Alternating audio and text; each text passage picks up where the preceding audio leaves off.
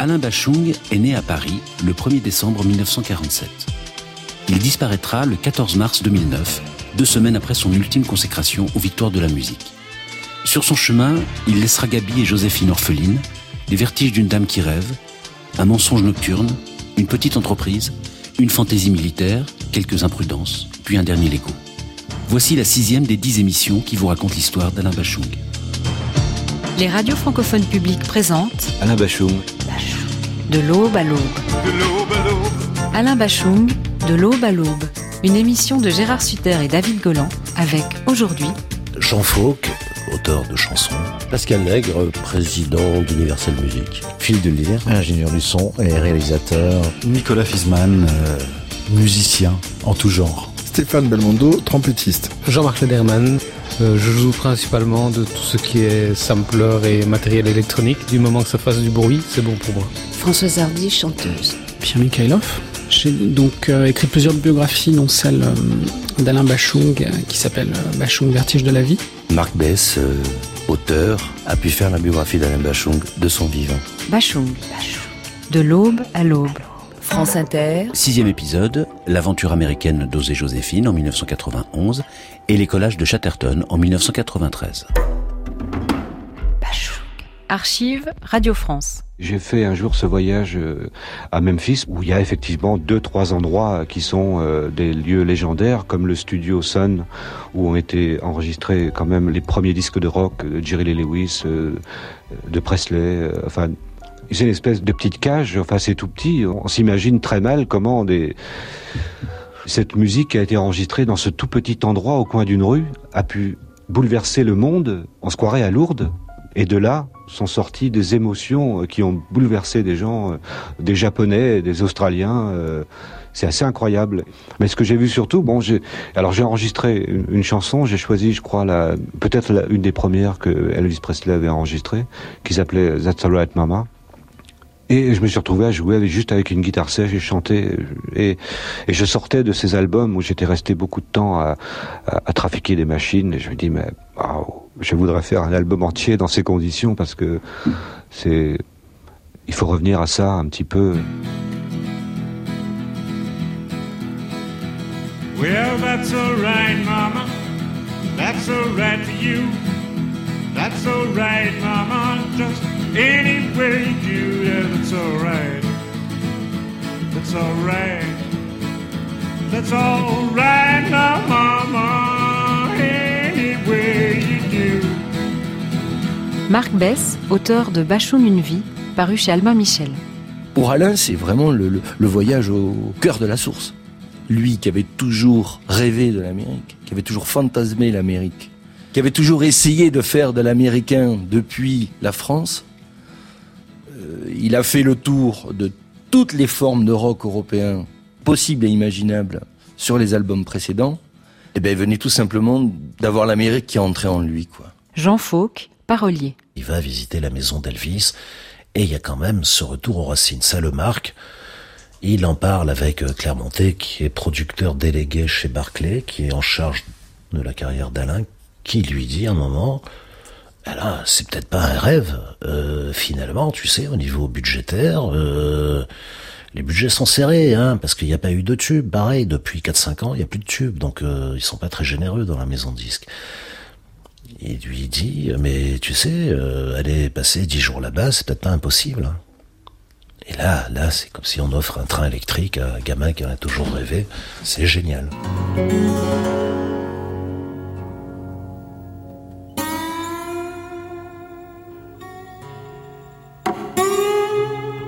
On, on voulait un peu une couleur Tex-Mex comme ça, parce qu'on était fan de Ray Cooder, ça nous rappelait aussi les histoires de Gigi Kell, tout ça. Et, euh, puis les mecs, en plus, ils répondent oui. Sauf que juillet, c'est une mauvaise période parce qu'ils sont tous pris en festival. Alors finalement, on a eu la bande de John Hayat, qui était un type qu'Alain aimait beaucoup. Grosso modo, on va dire qu'il y en a trois qui l'ont joué un peu touriste. Batterie, basse et orgamonde. Et deux garçons merveilleux, en plus des cadors. Bon, alors dans le monde, hein, c'est simple, il y a dans la guitare slide, il y a Ray Cooder et, et Sonny Landreth. Alors on n'a pas eu Ray Cooder, on a eu Sonny Landreth. Et Bernie Lydon, euh, qui était un type formidable, euh, qui avait quand même un sacré parcours, Flying Burritos, qu'elle admirait beaucoup, qui avait commencé avec les Eagles, tout jeune. Un mec avec une biographie impressionnante, et ces mecs-là ont pris vraiment le truc à cœur. Et je me souviens de la première séance, euh, on avait un sublime studio, magnifique, qu'avec du matériel vintage, une salle immense, tout en bois, studio ardent, ardent de studio, des mecs adorables. Euh, et là, 1, 2, 3, 4, Alain dans la cabine, enfermé, euh, avec la petite cabine, mais où il voyait les musiciens, cabine en verre, à l'intérieur du grand studio, les mecs euh, dispatchés, donc tout le monde qui joue en temps réel. Alain, il lui colle le Neumann U47, dans lequel, authentiquement, Elvis avait chanté, Elvis et bien d'autres, donc quand même ça impressionne. Et là, Dialogue avec la musique, euh, pareil, il pas besoin de trop parler, c'était super. On, était comme des gamins.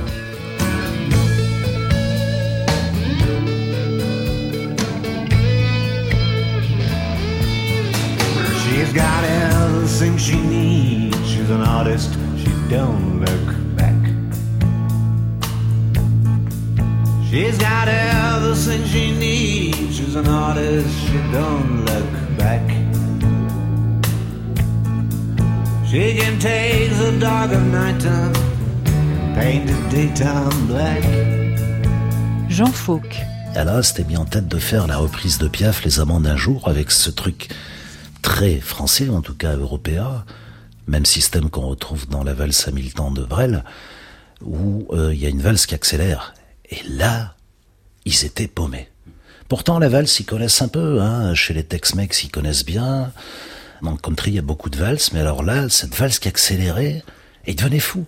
Et, Alain, il, était, il arrivait plus à les arrêter. Il disait, les mecs, écoutez, on a peu de temps, faut vraiment qu'on passe à notre titre. Non, il se faisait un point d'honneur. Je me souviens de Eric Clermontet en train de battre la mesure et de leur montrer les trucs pour l'accélération. Crazy French song, it's not possible et tout. Les mecs, ils luttaient, genre, on va la voir, on va la voir. On a passé de l'après-midi et la soirée. Et Alain, il disait, merde, j'aurais jamais dû faire ça, puis on peut plus les arrêter.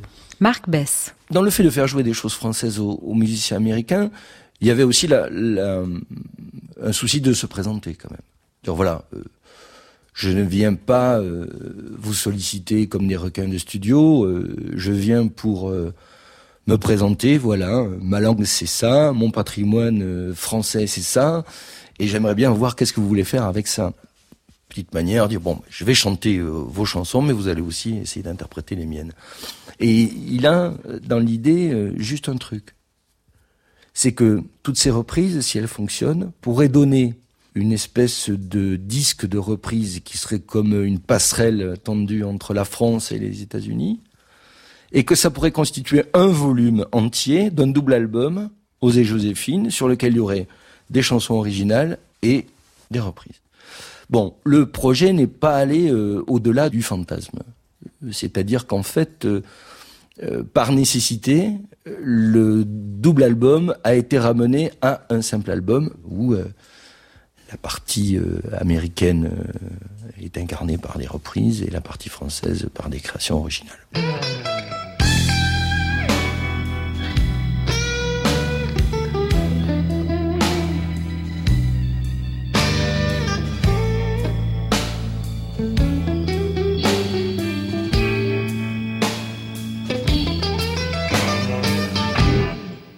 Large, les barges se gondolent dans le roulis. Ici en cuit au bain-marie. Un coup je te lave, un coup tu m'essuies. Ici on se botte, on se débecte. Et les mouettes se délectent de nos anecdotes.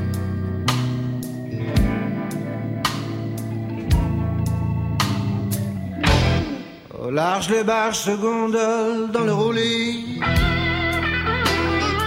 Ici, on suit des bikinis. Les jours de grève, le sable s'ennuie.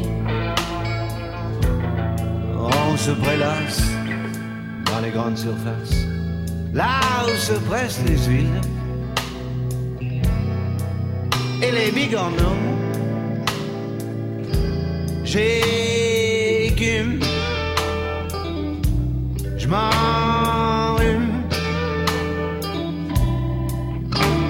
J'ai qu'une idée éternue de retourner le canal.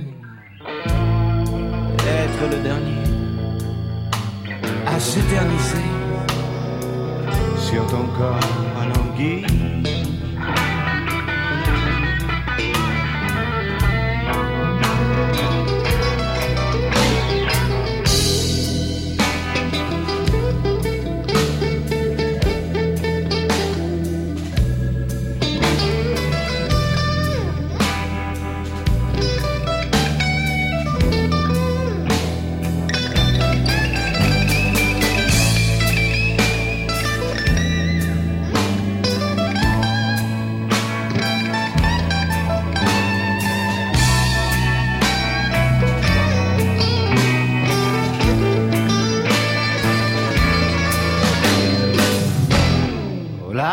Se gondolent dans le roulis Et si on jouit avec la petite Du bord de mer dans mon jacuzzi Du premier jet J'ai tout gardé. Puis j'ai mélangé léger,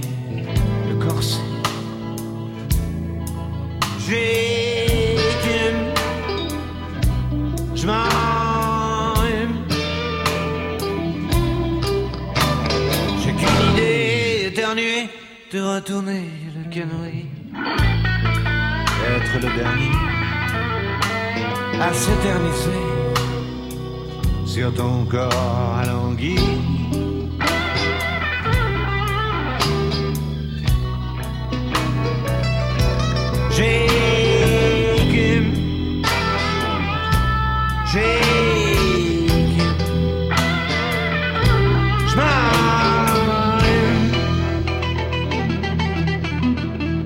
Bachung. De l'aube à l'aube. France Inter. Aujourd'hui, l'aventure américaine d'Osée Joséphine et les collages de Chatterton. Pascal Nègre, président d'Universal Music. Je viens d'être nommé patron de Barclay. Et donc on est en 91. Et en fait, on se rencontre. Alain est en train de travailler sur un nouvel album qui va s'appeler Osée Joséphine. L'idée, c'est de partir aux États-Unis et euh, d'enregistrer un album plutôt country. Ce qu'il fait. Et puis, euh, il revient. Il est mort de peur. Et effectivement, il est mort de peur. Alors, il est d'autant plus mort de peur que l'album n'est pas terminé. Et que l'album, à l'époque, avait coûté une fortune déjà. Et donc, j'écoute. Et euh, je dis, bah, c'est bon, il faut faire la suite. Et tout à coup, je vois mon- le Bachung qui est effectivement mort de peur, tout à coup se décontracter. Et puis, euh, dire, bah, c'est génial. Puis, pas faire la suite. Et c'est là où il faut faire Madame Rêve.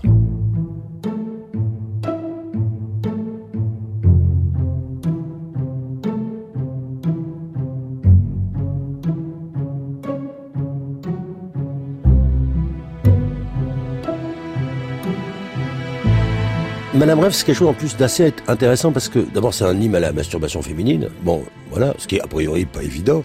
Euh, et c'est intéressant parce que c'est la, d'abord c'est un mélange entre des synthés au violon et des vrais violons.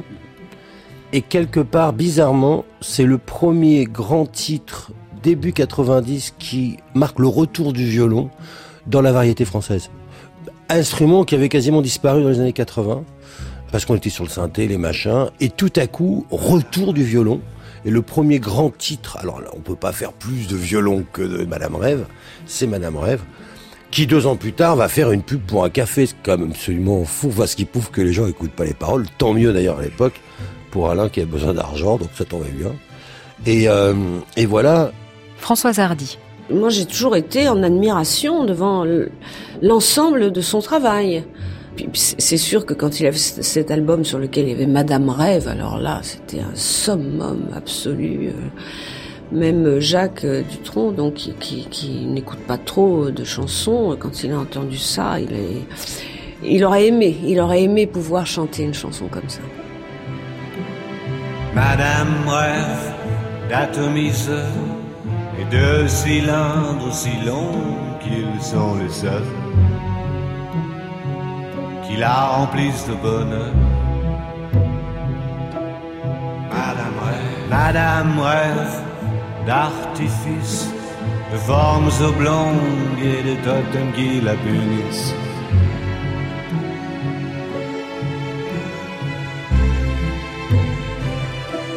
Rêve d'archipel, de vagues perpétuelles, sismiques et sensuelles.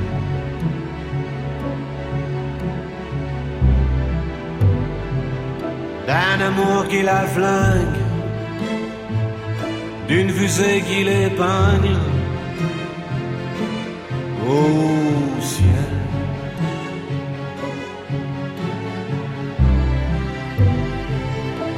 Au ciel.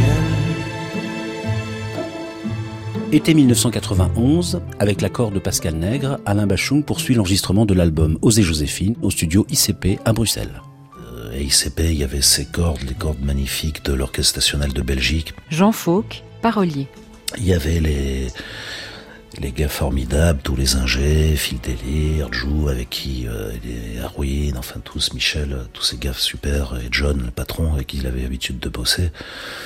Tout le boulot, les cordes et tout ont été peaufinés là-bas. Les cordes au début venaient pour euh, Madame Rêve, évidemment. Là, par contre, c'était prévu.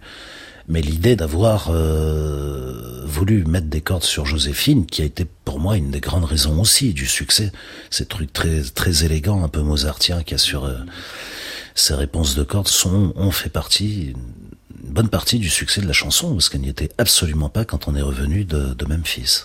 Fil de lyre, ingénieur du son au studio ICP. En fait, le morceau avait été enregistré à Memphis avant que moi j'intervienne sur la chanson dans le studio et ce, ce morceau était binaire et, et, il y avait un manque de tournerie.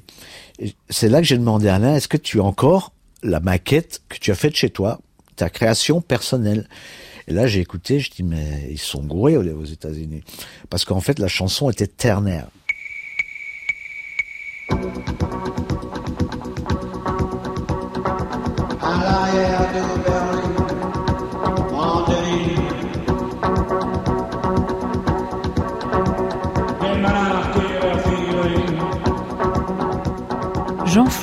Moi, j'avais programmé un peu par hasard, en bricolant le midi, j'avais trouvé une rythmique, euh, mais vraiment de façon très hasardeuse, de cheval en mélangeant les notes, en trafiquant le midi.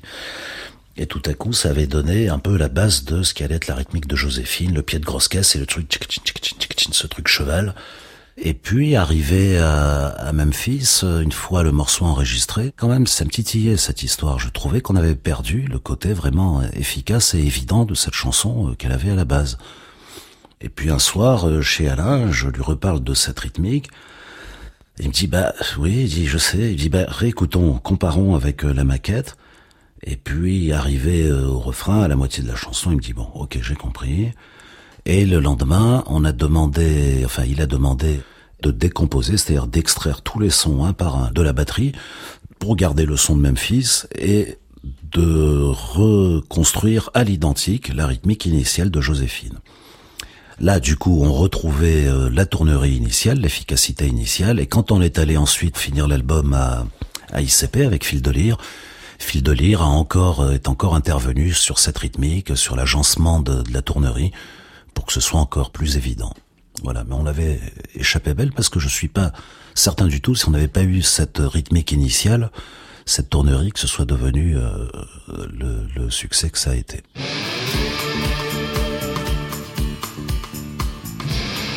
Pascal Nègre. Et puis après, donc c'est Mondino. Donc l'idée c'est pochette Mondino, vidéoclip Mondino avec ce, le clip avec le, le, cheval qui tourne dans le cirque et avec lui qui est euh, dos à dos avec euh, une top modèle torse nu. Ouais. Et euh, là aussi, ça aura coûté une fortune à l'époque. Mais bon, on le fait, on le fait. Il faut remettre ça dans son contexte. Alain, à l'époque, vendait très peu de disques. Hein. Euh, faut, faut pas se mentir. Alain, c'était c'était 30 000 albums. Hein. Bon, il avait fait un ou deux tubes. Donc il avait vendu un ou deux 45 tours, mais en vente d'albums, c'était, c'était, il vendait rien. Quoi. Quand vous reprenez les Rennes, il sort de trois albums, il y a pratiquement pas de tube. Alors il y a pas, il y a quasiment pas de tube, et alors surtout il y a pas de vente. en fait très clair. Euh, Alain, c'est euh, un chanteur qui effectivement euh, est dans un espèce de triptyque euh, libé bah, avec Bayon qui est hystérique, Télérama et puis le noir quoi sur France Inter quoi. Voilà, bon c'est ça Bachoug. Hein. Et c'est vrai que tout à coup, je sais pas moi, je crois au projet, je crois à l'artiste, je crois surtout au potentiel. je crois que tout à coup, Alain, il y a un moment donné, c'est pas possible qu'un gars qui a autant de talent euh, soit pas connu d'un public plus large, quoi. C'est juste pas possible. Et donc, ben, on, on, part dans cette aventure avec donc Osée Joséphine, premier single, avec un accueil qui est pas si mal que ça en radio. C'est la première fois où il a une critique mitigée dans Libération. Alors, il est assez miné. J'ai dit, écoute, si on a une critique moyenne dans Libération, normalement, ça veut dire qu'on va en vendre beaucoup. Alors, et puis, tu crois, je dis, bah, écoute, on verra bien. Et l'album démarre du feu de Dieu. Avec, à l'époque, des gens qui viennent dans les magasins disques en disant on voudrait le disque où il y a le clip avec le cheval dans le cirque quand même. Ce qui est juste incroyable. C'est juste incroyable. C'est-à-dire que les gens ne viennent pas demander l'album de Bachung, ils demandent l'album où il y a la musique avec le, dans le clip avec le cheval, quoi. C'est quand même dingue. Pierre Mikhailov, auteur de Bachung Vertige de la vie, paru aux éditions Alphée. Il cesse d'être hermétique. Et euh, ça passe notamment par le, le magnifique clip que va lui faire Mondino, d'une simplicité biblique. Tout tourne autour de lui. Et là, il se, il se bâtit un petit peu son image qui va être la sienne jusqu'au bout. C'est-à-dire cette image très rock et très dandy à la fois, d'extrêmement sophistiqué. Cette sensualité aussi, il va, à partir de là, il va utiliser dans l'image, je trouve, plus de sensualité qu'il ne l'a jamais fait.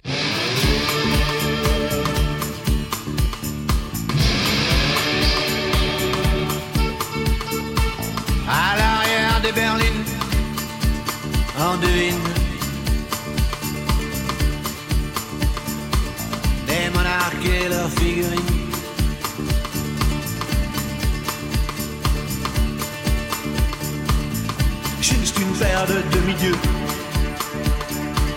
livrés à. Ils font des petits, ils font des envieux. À l'arrière des dauphines, je suis le roi de Sénéra à qui sourit la vie.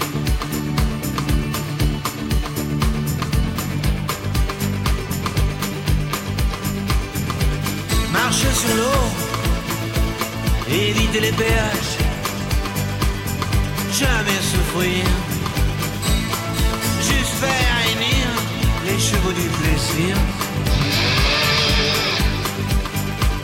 Osez, osez, Joséphine.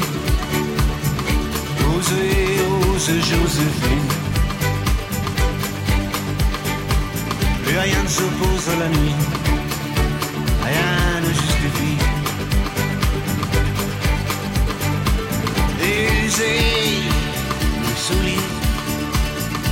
Usez l'usurier. Soyez ma muse. Et que ne durent que les moments doux, que les moments doux. Et que ne durent. Osez, osez, Joséphine. Osez, osez, Joséphine. Rien ne s'oppose à la nuit. Rien ne justifie. Osez, osez.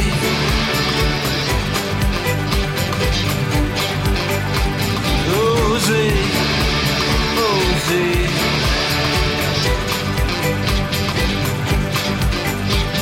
Osez, osez, Joséphine.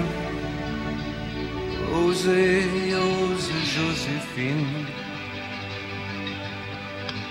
Plus rien ne s'oppose à la nuit rien ne justifie. Bachung. De l'aube à l'aube. France Inter. Aujourd'hui, l'aventure américaine d'Osée Joséphine et les collages de Chatterton. Jean Fauque, parolier. Dès 92, hein, on se remet sur Chatterton. Il est évidemment, euh, comme je dis en rigolant, les chevaux du plaisir l'ont remis en selle. Euh, il a enfin pu euh, se sortir de, de situations financières euh, compliquées. Il achète une maison encore un peu plus éloignée d'où il était, dans un petit village à la campagne. On est plutôt content des chansons. Je trouve que on fait encore un pas supplémentaire dans notre coécriture. Et au moment du casting habituel pour trouver les musiciens, ben là, ça foire un peu parce que c'est encore pire que ce qui nous arrive sur Joséphine. Tous les gars qui on pense, particulièrement euh, Vinnie de Dorothy Colombe, on voulait une ambiance de planerie, de guitare et tout comme ça. Vinnie Reilly malade. Alain fait venir à Bruxelles le guitariste de Chris Isaac, dont il aime beaucoup le son. Le mec, on n'a jamais su ce qui s'était passé. Il a fait trois notes et il est resté un mois dans sa piole à pas pouvoir sortir. On sait pas ce qu'il y a eu. Malade, est-ce que c'est une déprime? Est-ce que c'est... On sait pas. Et on se retrouve un peu avec des mecs qui n'ont pas grand-chose à faire ici, quoi. Et il faut ramer, il faut ramer, doit rattraper le coup sans arrêt. Alors l'histoire est un peu rattrapée par trois gars sur qui ça repose beaucoup. Il y a Michael Brook qui, à défaut de guitare planante comme Vinnie Reilly, est aussi très bon dans ce genre de guitare euh, très aérienne, canadien euh, anglophone, qui vient, qui finalement intervient sur toutes les chansons. Il y a euh, ce type qui joue avec Tom Waits et avec qui il finira par faire beaucoup de choses, Marc Ribot. Et il y a aussi Stéphane Belmondo. Voilà, entend un moment des morceaux qui se prêteraient assez à une ambiance un peu de jazzy. Il lui dit, écoute, joue où tu veux, et puis on se débrouillera sur toutes les chansons qu'il y a, euh, fais ce que tu veux. Il était un peu surpris, d'ailleurs, comme souvent des musiciens pu l'être avec Alain. Personne pour euh, t'as bon, t'es pas là pour me guider, pour me demander non, non, non, non, je vais, je vais dans ma piole, euh, regarder des cassettes, et puis t'inquiète pas, j'écouterai tout, t'as, t'as deux jours, t'as 24 heures, 48 heures, j'en sais rien, tu fais où tu veux, quand tu veux, c'est pas, vas-y au feeling. Puis c'était bien en même temps, alors le mec, ça le libérait complètement aussi. Stéphane Belmondo. J'écoutais la musique d'Alain depuis très longtemps. J'étais euh, un amoureux de ses textes, euh, voilà, qui me touchait. Le, fait, évidemment, de son invitation m'a plus que touché. Quoi, c'était euh, pour moi, on va dire un rêve. C'était un chercheur. Il allait toujours trouver des musiciens qui ont des sons qu'on ne trouve pas, ou, ou, mélanger tout ça. Et, et c'était un précurseur pour moi.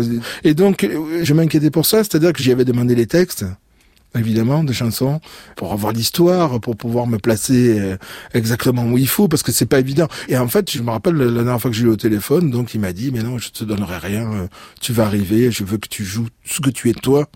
Je sais que tu connais ma musique, je sais tout ça. Reste comme tu es d'habitude, et euh, c'est ça que je veux. Passer la porte du studio, j'ai même pas demandé euh, qu'il me passe une fois la, la bande, j'ai juste fait mon son. Derrière les instruments, la voix était coupée. Et c'est les premières prises en fait qui sont restées, donc j'ai demandé la voix très fort dans le casque parce que j'avais besoin d'entendre le texte. Et finalement, je me suis mis direct dans son univers et, et quoi. en fait, il est, il est, il est arrivé. Euh, on a écouté ensemble le, les premières prises et euh, il m'a attrapé la main, il m'a dit "Ok, c'est bon, on garde tout ça."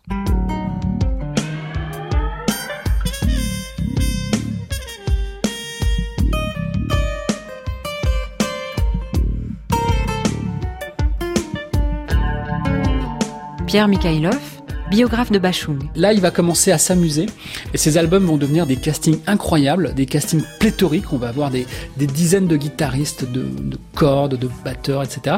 Pour chaque chanson, il va prendre quelques notes ou tout ce qu'ils ont enregistré et faire comme ça des, petites peintures en prenant les musiciens comme des couleurs et, et en faisant des tableaux où chacun amène sa touche, son style, son originalité. Alors, dans sa façon travailler, il y a toujours ce côté instinctif, par exemple, il n'y a pas de partition, il n'y a même pas de grille d'accords.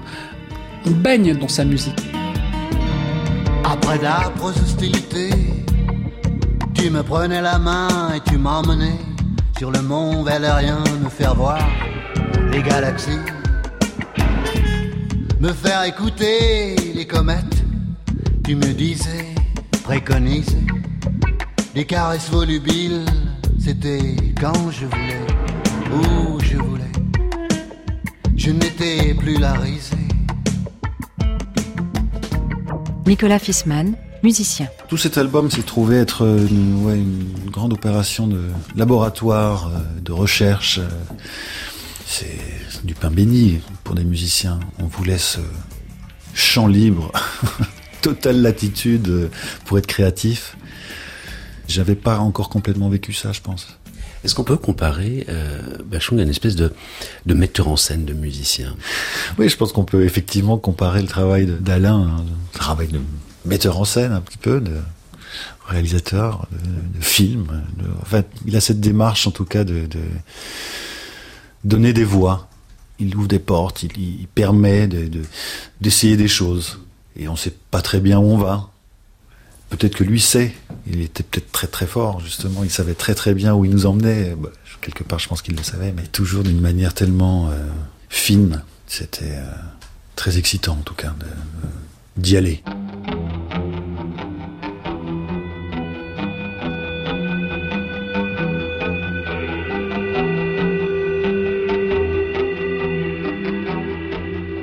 Fil de lire, ingénieur du son et réalisateur. Alain, moi j'ai toujours, pour moi c'est un dandy, un poète abstrait qui aimait justement rechercher euh, ces nouveautés et les gens souvent qu'il engageait, il les engageait pour leur talent, mais aussi parce qu'ils savaient très bien que c'était des gens qui n'avaient pas peur de prendre des risques.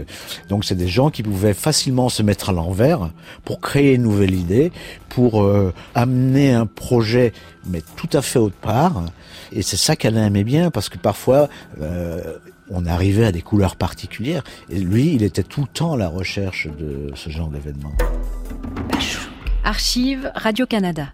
Je commence à composer mon album et très très vite, je me dis, il faut absolument que ce soit quelqu'un qui joue dans ces sphères-là. Par exemple, Michael Brook euh, uh -huh. a fait des albums qui sont assez proches d'une sorte de New Age, presque c'est de la musique un peu flottante comme ça. Euh. Alors, euh, pour certaines mélodies, j'avais envie de mettre en, en conflit presque euh, un guitariste qui me donne comme une peinture euh, des sons un peu flottants comme ça, ouais. dans le, qui raconte l'infini un peu et Marc Ribot qui est le contraire, qui est un perturbateur, et les mettre ensemble, raconter assez ma musique ou mes mots. Parce que dans ce que j'ai envie de raconter, je mélange parfois euh, d'une ligne à l'autre la douceur et la réalité dure. Alors, pourquoi ne pas le faire prolonger par des sons? Parce que parfois, on me fait beaucoup de compliments, on me dit, mais c'est, est, est-ce que votre attitude est poétique. C'est vrai qu'elle l'est un petit peu, mais elle l'est également chez les musiciens. Pour moi, un musicien qui a cette démarche particulière, il fait de la poésie. Et je il n'est même pas question de les diriger, à la limite. Parce que, à partir du moment où ils sont là, euh, je fais un simple travail comme un metteur en scène, et les musiciens jouent un rôle, mais à partir du moment où je les ai prévus, je n'ai pas besoin de leur dire euh, euh, soyez ce personnage. Ils le sont puisqu'ils mmh. ont euh, cette personnalité. Nicolas Fissmann, musicien. Je le voyais jamais, ou, ou, très très peu quand je jouais. Il était jamais là. Il partait systématiquement, il nous laissait faire.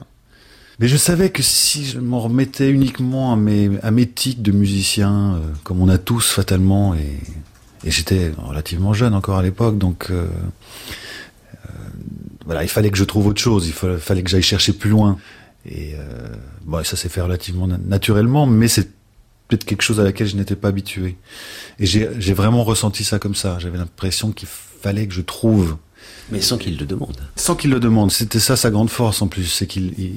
Enfin, je crois, Alain, Alain, faisait partie de ces gens euh, qui. Euh, quand vous les côtoyez, ils vous rendent meilleur, je pense. Euh, J'ai vraiment senti ça comme ça. Il parvient à aller chercher des choses chez vous que vous ne soupçonniez pas. Et, euh, et c'est vrai qu'il apparaissait euh, assez fréquemment, il réapparaissait assez fréquemment une fois que les prises étaient faites.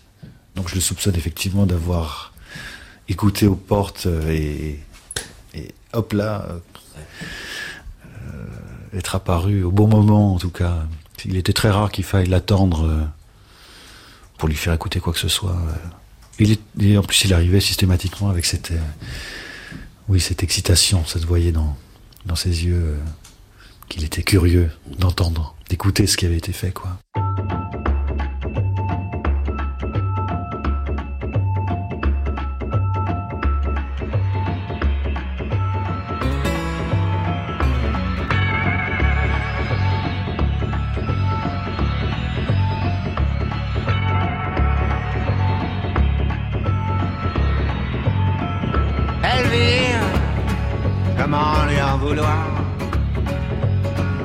L'illusion est parfaite, séduisante, ces touchantes attentions me criblent de rêverie véritable.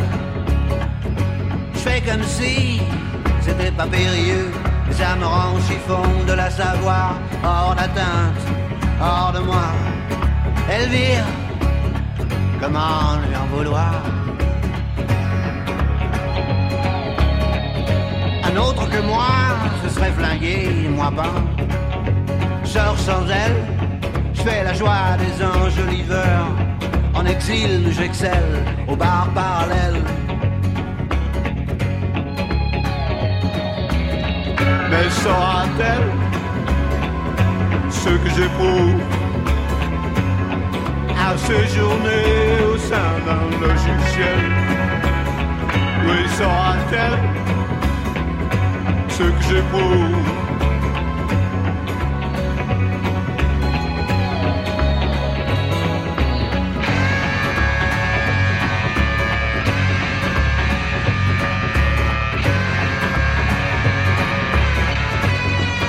Elvire, tes danses inaltérables, au matin m'atteindront frappés par la ressemblance. Attends-moi, me manque pas, tu me manques déjà. Elvire, nos aubaines traquent l'anguille au gymnase. On s'éparpille aux quatre coins.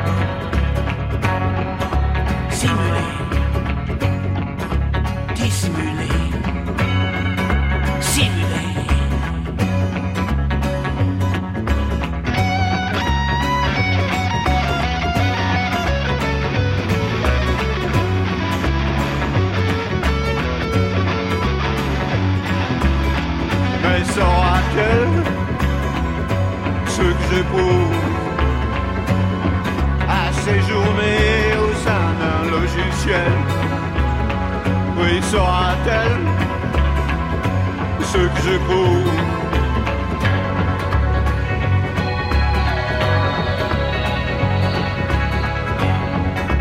Elvire,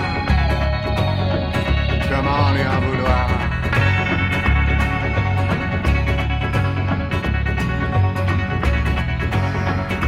Elvire, je me tue à t'aimer. Mon archer virtuel de la même virtuosité. Elvire se régale. Comment lui en vouloir d'être la copie conforme et l'original?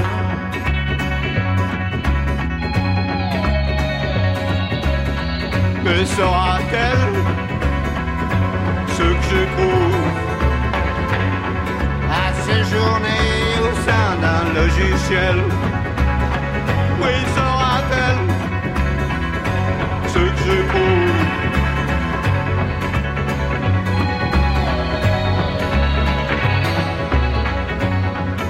Elvire, comment lui en vouloir?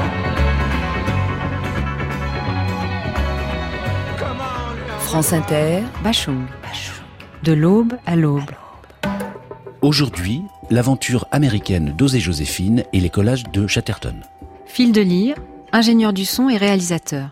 Chatterton est un album où en fait, au départ, il y avait une chanson, une structure, mais qui arrêtait pas de bouger en fonction de, de- des choix, parce qu'en fait, dans Chatterton, on avait ce qu'on appelait une, une maquette qu'Alain avait réalisée un petit peu chez lui euh, à l'époque, souvent avec Jean Fauque. Et à partir de cet élément-là, nous, avec les musiciens, on faisait de la recherche. Donc il y a une partie de la journée où Alain n'était pas spécialement présent dans le studio, ce qui nous permettait à nous de trouver des idées qui allaient ou euh, se rapprocher de ce que lui désirait. Quoi. Ça, c'est une partie de la journée. Puis à un moment donné, Alain passait, euh, euh, on pouvait voir directement en son regard si euh, l'arrangement ou la direction ou nos créations lui plaisaient ou pas. Et ça, c'était, il y avait toujours ce moment magique, euh, ce sourire, parce qu'Alain n'était pas quelqu'un qui parlait spécialement beaucoup. C'était beaucoup d'expression dans le regard, dans sa façon de rentrer dans la cabine, euh, qui déterminait en fait si, si on était dans le bon ou pas. Quoi. Nicolas Fissmann, musicien. Sur cet album, euh, c'était un travail d'assez longue haleine. Et puis les, les studios ICP, donc les, les trois studios, à un moment étaient bookés sur l'album, pour cet album-là. Donc il y avait vraiment des laboratoires dans, partout. Dans la maison, c'était assez étonnant pendant qu'on faisait des rythmiques dans le studio B. Il y, a, y, a, un mec qui bossait avec le Pro Tools dans le studio C. Alors c'était les balbutiements du Pro Tools à l'époque, système d'enregistrement numérique. Pendant ce temps-là, dans le A, Fil de Lire mixait, commençait à mixer déjà certains titres. Enfin, donc c'était vraiment sans arrêt. Tout le monde travaillait là-dessus. Tout le monde allait au même endroit. Ça tirait tout azimut, quoi.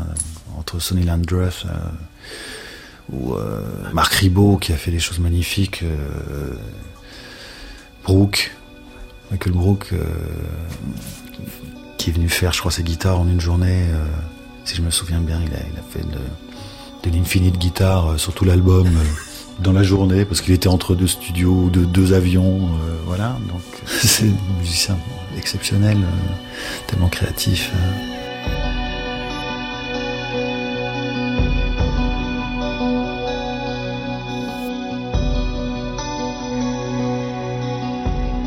Fil de lire, ingénieur du son et réalisateur. Il y a des projets où euh, sur un même titre on faisait intervenir, je sais pas, dix guitaristes différents et on se retrouvait euh, sur un même titre avec euh, dix arrangements de guitare, cinq arrangements de basse. Euh, à, à un moment donné, on avait les peintures et on choisissait les couleurs et on créait le tableau. Et ça, c'était vraiment fascinant parce qu'à la fin, on arrivait à des belles choses. Jean-Marc Lederman, musicien. C'était une façon très très particulière de, de visualiser l'apport de chacun, dans la mesure où certaines couches musicales sur lesquelles il travaillait étaient très expérimentales. C'était vraiment du, son brut, si pas du bruit par moment, mais du bruit organisé, alors que d'autres étaient très, je dirais, consensuels, les guitares et... Donc quelque part, c'est ça qui moi me fascinait euh, dans la musique d'Alain quand j'ai commencé à connaître un peu plus sa musique, c'est que c'était vraiment un, une balade constante entre les choses acceptables et les choses inacceptables, mais mises sous un jour qui les rendait euh, diluables, je dirais, et supportables par une plus grande audience.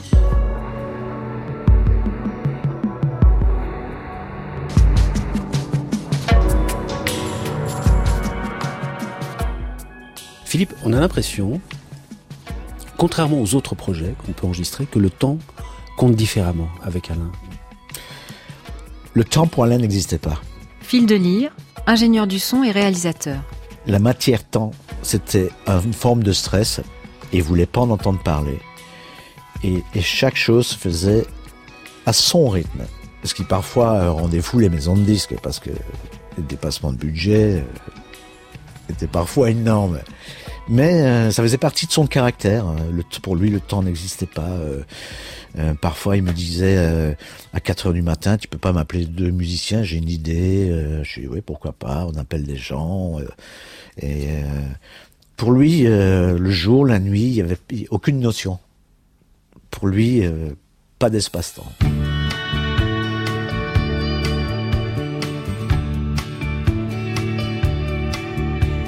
Je passe pour une pour un chien qui n'en démord pas. Le labyrinthe conduit l'homme mobile à des étreintes, loin du réconfort.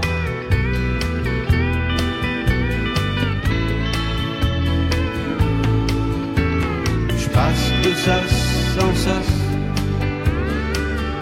et mes visites s'espacent. Les ombres se chinent à me chercher des noises. Le plus clair de mon temps dans ma chambre noire. De l'étuve au blizzard, des coups de latte. Un baiser, des coups de latte. Un baiser, des coups de latte. Un baiser. Quand il s'agissait de faire les voix, c'était un moment quasi religieux. Alain se mettait dans un état d'esprit particulier pour faire des voix qu'il faisait très rapidement. Comment ça se passait à ces moments-là? Bah, J'étais justement le, bonheur avec Alain, c'est que au moment des voix, c'était quelqu'un de très concentré, de très ouvert à sa prestation. Et euh, Alain, on faisait trois prises et c'était une merveille. C'est un excellent chanteur. C'est quelqu'un qui a beaucoup de charisme aussi dans la voix et, et qui connaît ses créations. Donc il sait exactement comment les interpréter, même avec les nouveaux arrangements. Et généralement, euh, le chant est fait en une demi-heure, une heure maximum. Et ce que j'adore avec Alain, c'est que c'est un chanteur qui aimait vraiment chanter. Souvent, dans d'autres projets, le, chanteur, il faut le prendre par la peau du dos pour l'emmener derrière le micro. Alain, c'était pas du tout ça. quoi. C'est quelqu'un qui adorait. Euh, il avait une vraie jouissance à, chanter. Pascal Nègre, président d'Universal Music. Moi, j'ai que des souvenirs de plaisir. C'est vrai que tout à coup, oui, participer au fait que un artiste qui a un talent, un univers, tout à coup, a réussi à rencontrer un, grand public. C'est formidable. Alors, de temps en temps, effectivement, il y avait, euh, dès que ça rentrait en studio, ça devenait compliqué. Bon. Mais Parce que vous y alliez, vous, hein, au studio. Oui, oui, bien sûr, j'y allais. C'était pas moi qui allais décider de qui, de quoi, mais moi, en studio, je suis plus là pour encourager et pour rassurer. Ou pas, d'ailleurs. Bon. Mais euh, j'ai un souvenir de studio absolument drôle. C'est euh, ICP. On avait chez Barclay à l'époque, et il est toujours d'ailleurs, on avait Björk. Et Björk fait un concert à Paris, il me raconte une histoire drôle, débile, très vulgaire, je m'en excuse par avance. Et elle me dit, euh, est-ce que tu sais pourquoi euh, j'entoure de Chatterton mon, cochon d'Inde? Je lui dis non. Il me dit, parce que quand je l'encule, ça évite qu'elle explose. C'est quand même pas très classe de la part de Björk. Bien. Donc je raconte cette histoire débile et vulgaire, je m'en excuse encore. Je raconte ça à Bachung, qui se met à rire. Et il me dit, Chatterton, Chatterton, tiens, j'ai appelé comme ça mon prochain album. Et je lui dis, tu, tu es même pas capable de ça, parce que je lui dis, de toute façon, mais j'ai hâte de voir les interviews. Et effectivement, il a été formidable en interview. Ça s'est vraiment appelé Chatterton. Et c'est devenu effectivement à la fois, c'est tout le collage, etc. Et puis aussi l'idée que le Chatterton, c'est ce qui évite que le fil qui conduit l'électricité positive et négative se rencontre et fasse des courts-circuits. Enfin, tout formidable. Mais enfin, le Chatterton, il vient de cette histoire particulièrement vulgaire, mais quand même racontée par Björk. Donc, euh, bon.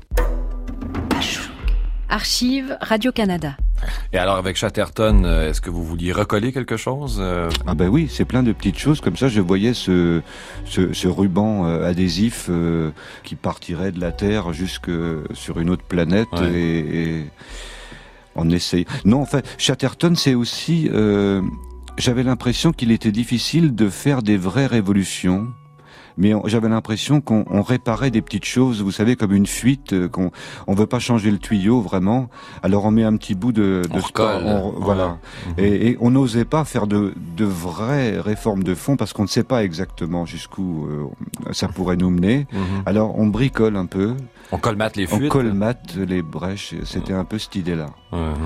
C'est un mot que j'avais mis de côté comme ça, qui restait en bout de course quand l'album était terminé. Puis je, je, le trouvais joli aussi. Vous mis la sonorité. Voilà. Euh, donc il y, a un petit peu ces idées-là, quoi, de, de, de faire des petites réparations euh, euh alors qu'on dit euh, faut tout changer, tout ça. Et en fait, euh, on bricole quand même. Mhm. Mais on peut pas faire autrement peut-être.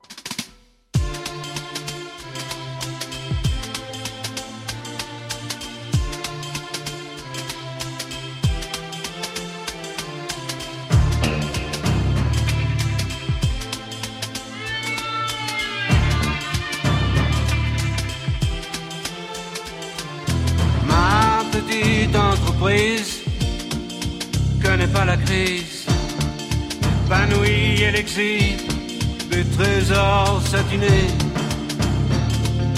dorés à souhait.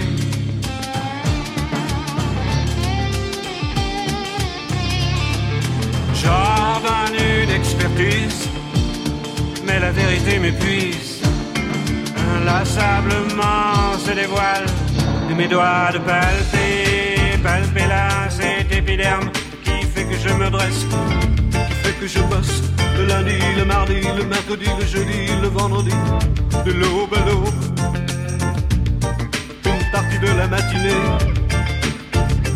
et les vacances, abstinence, ma petite entreprise, ma locomotive avance au mépris des sémaphores, me tire du néant.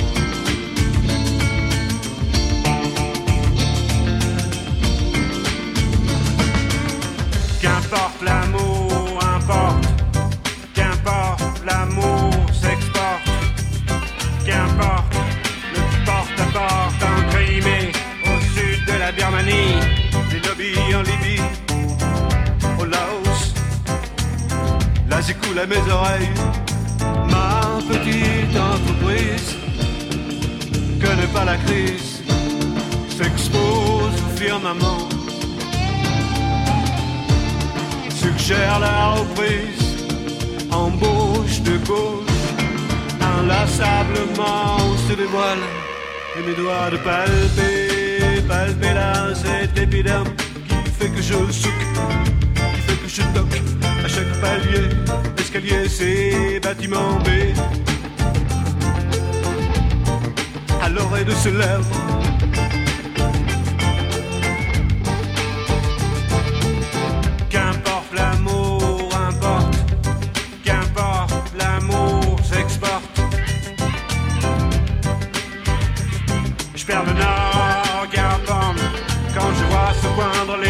Les pyramides, né, mes lubies. Là, je coule à mes oreilles ma petite entreprise. Connais pas la crise, épanouie et exhibe les trésors satinés, dorés à souhait.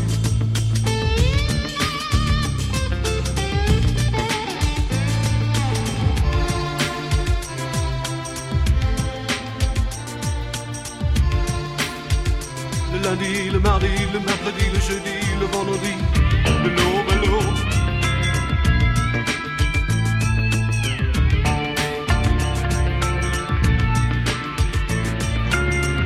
Le lundi, le mardi, le mercredi, le jeudi, le vendredi, de l'aube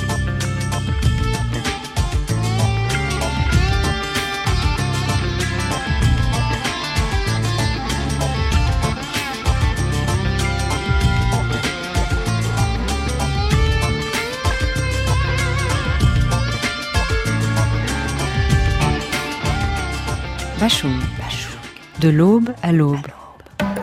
Une émission de Gérard Sutter et David Golan. Une production de la radio suisse romande pour les radios francophones publiques réalisée avec les collaborations de Joël Mottier, Mélanie Crouballion et Ralph Dallaire.